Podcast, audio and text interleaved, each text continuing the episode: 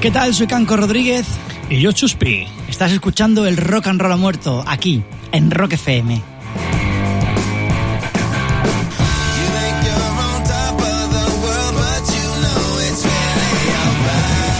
El Rock and Roll ha muerto es un programa que está dedicado a todos esos artistas que vivieron en la sombra, a esos artistas que nosotros consideramos que no tuvieron suficientes aplausos, que no se habló suficientemente de ellos y aquí les regalamos unos minutos. Los artistas que nosotros bautizamos como los Richie Sambora del rock and roll.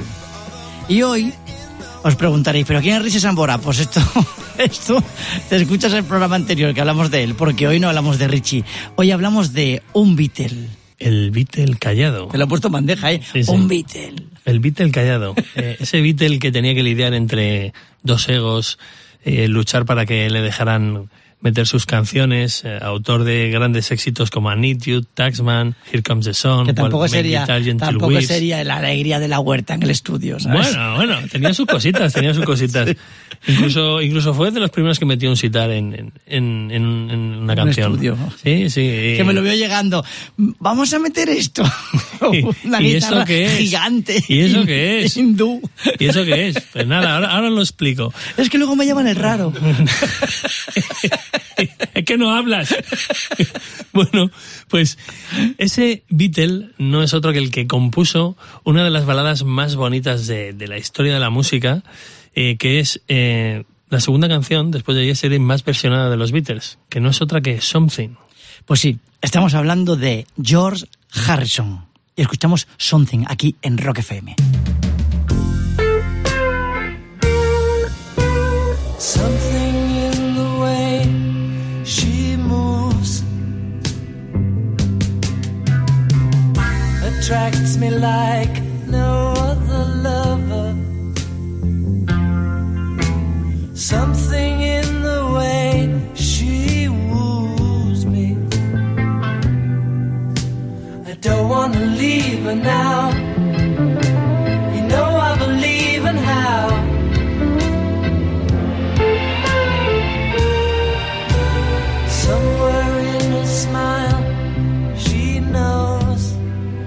Bonita esta canción, ¿eh?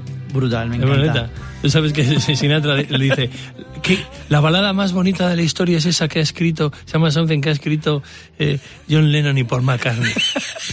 ¡Qué maravilla! Vaya- Y me veo a George Harrison tirándose Vaya un puente. tortazo, vaya tortazo tenía Sinatra. Fíjate que Something fue el primer single que le dieron a, a George Harrison.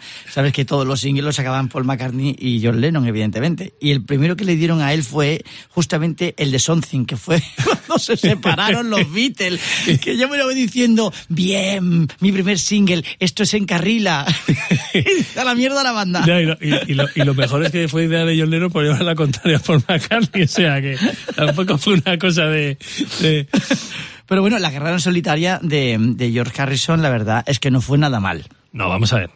George Harrison, cuando se separa, tenía tantas tantas canciones eh, que no Voló, que- voló. tantas canciones que no le habían dejado meter tantos descartes se que se hizo un disco doble se hizo un disco doble y no te confundas All Things Must Pass es, fue un disco que, que fue un éxito rotundo eh, que fue lo que mm, realmente eh, catapultó a George Harrison y fue el primer Beatle en Sí. conseguir un número uno, Canco. Antes el que, primero. Antes que Paul McCartney, antes que Paul McCartney. antes que John Lennon. Antes que John Lennon. ¿Verdad es que no te voy a preguntar antes que Ringo? eso es obvio. ahí. Un día hablaremos de, de Ringo. Sí, ¿eh? sí, Ringo sí que estaba en la sombra. pero, Pero, por- pero porque estaba fumando. pero por méritos. ¿Sabéis qué dicen los Beatles? Eh, dice- decía Ringo, cuando, cuando mm, nos juntábamos los Beatles en el estudio y vivimos esos 10 años de, de grupo, mis compañeros se convirtieron en los mejores músicos del mundo. Y yo aprendí a jugar a las damas. Este Bueno, sí que era un cachondo, ¿eh? Era, el Ringo. era- era el tío, era, era el, que, el que limaba asperezas, tío. Estaba claro que Pues te voy a decir una cosa. eh, el primer número uno de un Beatle fue de George Harrison, sí. Fue con My Sweet Lord, sí. Pero te voy a comentar que a George Harrison lo llevaron a juicio por esta canción, por plagio. Pero si, si George Harrison era un trozo pan, él en, en una entrevista decía, o sea, que yo lo hubiera cambiado con dos acordes, no me di ni cuenta. Bueno, la cosa es, para quien no lo sepa, George Harrison saca esta canción número uno, él está súper orgulloso de su canción y de repente le lleva pues del, juzgado que es un plagiador y él va a juicio diciendo que él no ha plagiado nada ni a nadie. Y entonces se sienta allí y hay unas chicas que son las Chiffons, que son quienes han demandado a George Harrison. No, no, ahí te voy a matizar. Bueno. Demanda a la compañía. Ellas Sí, ni se enteran. la- a- yo hablo para Demanda- el público ya, Vale, no como sí, yo, a mí, a mí me da ellas no igual. a mí me cuentan las cosas como, como si tuviera cinco años, para que yo las entienda vale, bien. vale. Y entonces está la chifón allí y dice, usted me ha robado la canción. Te lo estás inventando. y entonces dice George Harrison, vamos a hacer una cosa antes de nada. Vamos a escuchar mi canción. Vamos a escuchar la canción de la Chiffon y vamos a ver si las he plagiado, porque las de ellas es verdad que es antes que la mía, mucho antes. Y entonces se escucha en el juicio la canción de George Harrison, que suena así.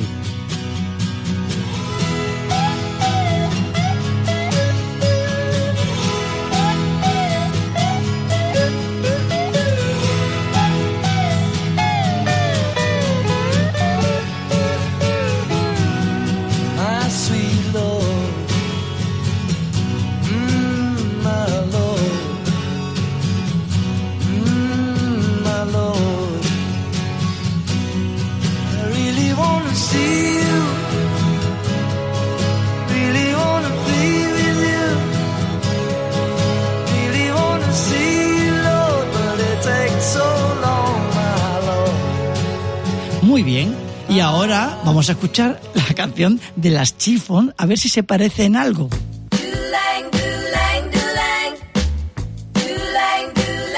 He's so fine. Wish were mine. That handsome boy over there.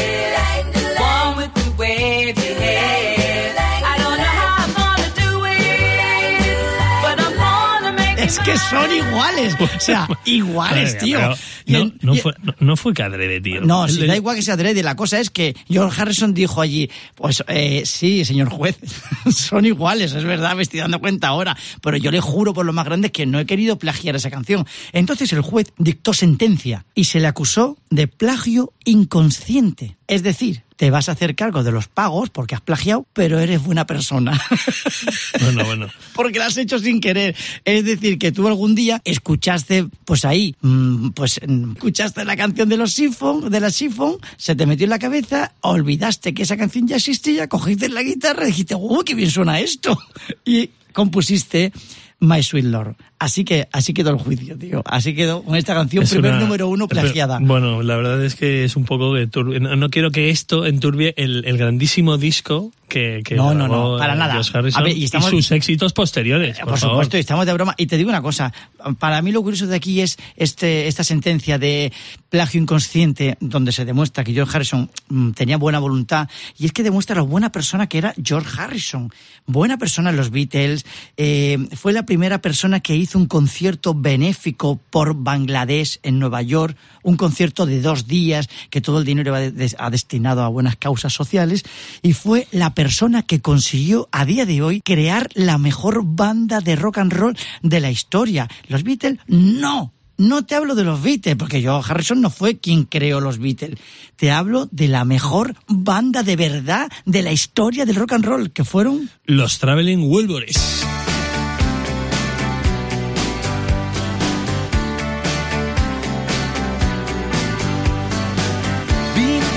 Up and battered around. Being sent up and I've been shut down. You're the best thing that I've ever found. Handle me with care. Reputation's changeable. Situation's tolerable.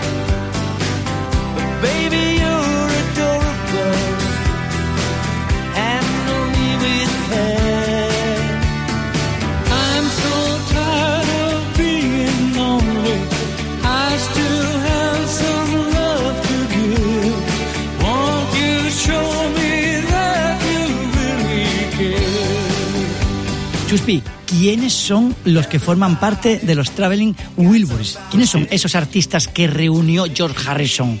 Pues tío, esos artistas eran sus amigos. Eran sus amigos a los que invitó a, a hacer esta mac- macro super banda. Pero conozco alguno. Sí, vamos a- todo el mundo conoce. Roy Orbison, Jeff Lynne, Tom Petty y Bob Dylan. Impresionante, tío. Y les acompañaba la batería Jimmy Kelter, que era el batería que normalmente siempre, siempre tocaba con George. Que igual tenemos que sacarlo porque es un artista a la sombra dentro de un artista a la sombra. ¿sabes? Es como, la fuga de la como las fuga. muñecas rusas esas, ¿no? Dentro de Joe Harrison está el batería de los Traveling. ¡Qué maravilla! Pues fíjate que esta eh, banda está considerada como una de las mejores bandas de la historia del rock and roll porque eh, todos estos artistas que se juntaron lo hicieron además firmando todas las composiciones como los Traveling, como que no era una de Tom Petty, otra de Josh, no, no, todo era de todo. Y de hecho, se dice que la mejor banda nunca de la historia son eh, el cuarteto del, del millón de dólares. El cuarteto del millón de dólares es un cuarteto formado por Elvis Presley, por Jerry Lee Lewis, por Carl Perkins y por Johnny Cash, que un día se juntaron en la Sun Record y grabaron una sesión un día de, de rock and roll. ¿Qué pasa? ¿Por qué yo no le doy valor? Porque es que esto fue que coincidieron. Porque el Carl Perkins iba a grabar, justo llegó Jerry Lewis. Casualidades. Casualidades. Fueron luego casualidades. Elvis pasó Eso por fueron allí casualidades. y al final Johnny Cash dijo, uy, que hacen esto? Yo me quiero juntar también. Y entonces, pues, en ese día grabaron, pues, una serie de canciones de gospel clásica, bueno, muy bonito porque son los, los mega cracks. No, es que los Traveling se formaron cuando ya todos eran unas leyendas. Así es, es, es una super banda que les, además, les ayudó también eh, para, para salir a lo mejor alguno que estaba en algún momento no muy Bueno, allá. a ver, es que no hay, no hay que hablar con metáforas aquí, Chuspi. A Bob Dylan no le iba muy bien en esa época. eh, y a Roy Orbison tampoco iba muy bien. eh, que los dos Bueno, eran... a Roy eh, eh, Orbison, de hecho, no le fue muy No bien. le fue muy bien. Dos meses después del primer disco. Que fíjate una cosa, os animo a que escribáis en Google eh, Traveling eh, Wolverines, ¿vale? Escribáis el nombre del grupo y veáis la foto oficial, que salen todos ellos. Sale primero Roy Orbison agarrando su guitarra, luego sale Tom Petty, No, no, no, no, luego sale George Harrison agarrando su guitarra, luego Tom Petty, luego Jeff Jeff. Lynne y por último Bob Dylan. Bueno, pues van muriendo por orden de esa foto. Yo el soy- primero que ha muerto es Roy, el segundo George Harrison, el tercero Tom Petty, Yo soy Jeff Lynne y estaría en mi casa acojonado. Jeff Lynne diciendo Dios y Bob Dylan pensando, bueno, hasta que no se muera Jeff Lynne yo sigo aquí. Always look on the bright side of life. Always look on the light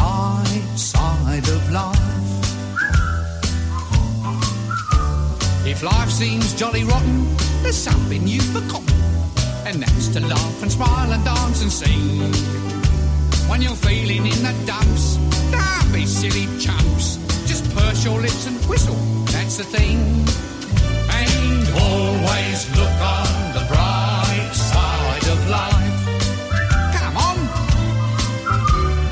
Always look on the bright side of life. Qué temazo.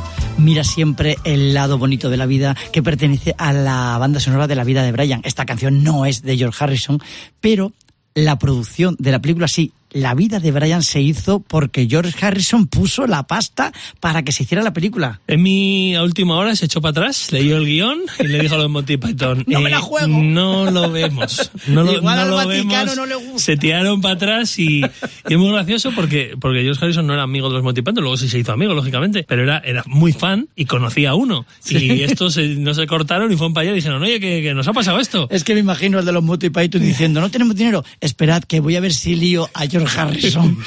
Y, y George Harrison lee el guion y dicen, pues es un guion cojonudo, esto, esto hay que hacerlo. Entonces llamó a su representante eh, en Estados Unidos y le dijo, pues, pues hijo, como no hipoteques tu casa, creo que no lo vas a poder hacer.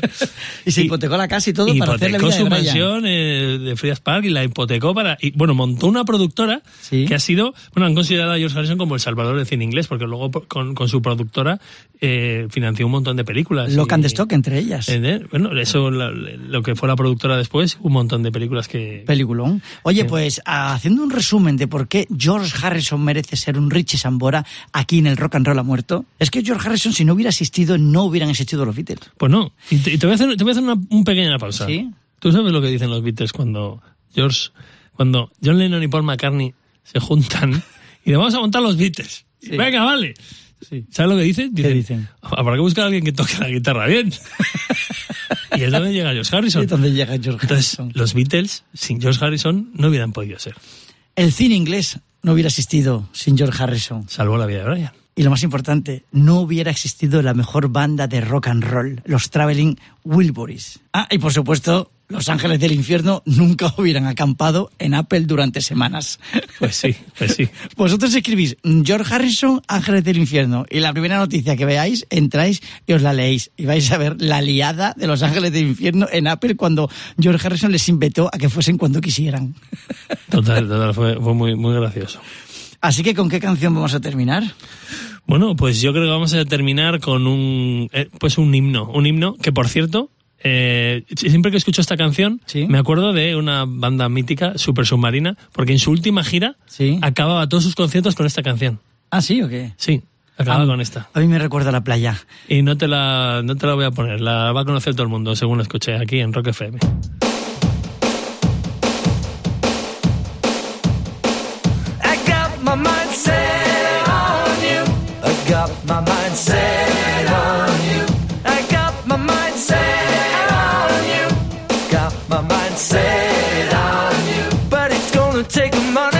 Pues sí, Chuspi, ha sido un gustazo este segundo programa hablando de esos artistas en la sombra, esos Richie Sambora de la historia del rock and roll, hoy con George Harrison. Pues sí, Canco, ha sido un placer. Nos vemos en el próximo El Rock and Roll La Muerta, Rock FM.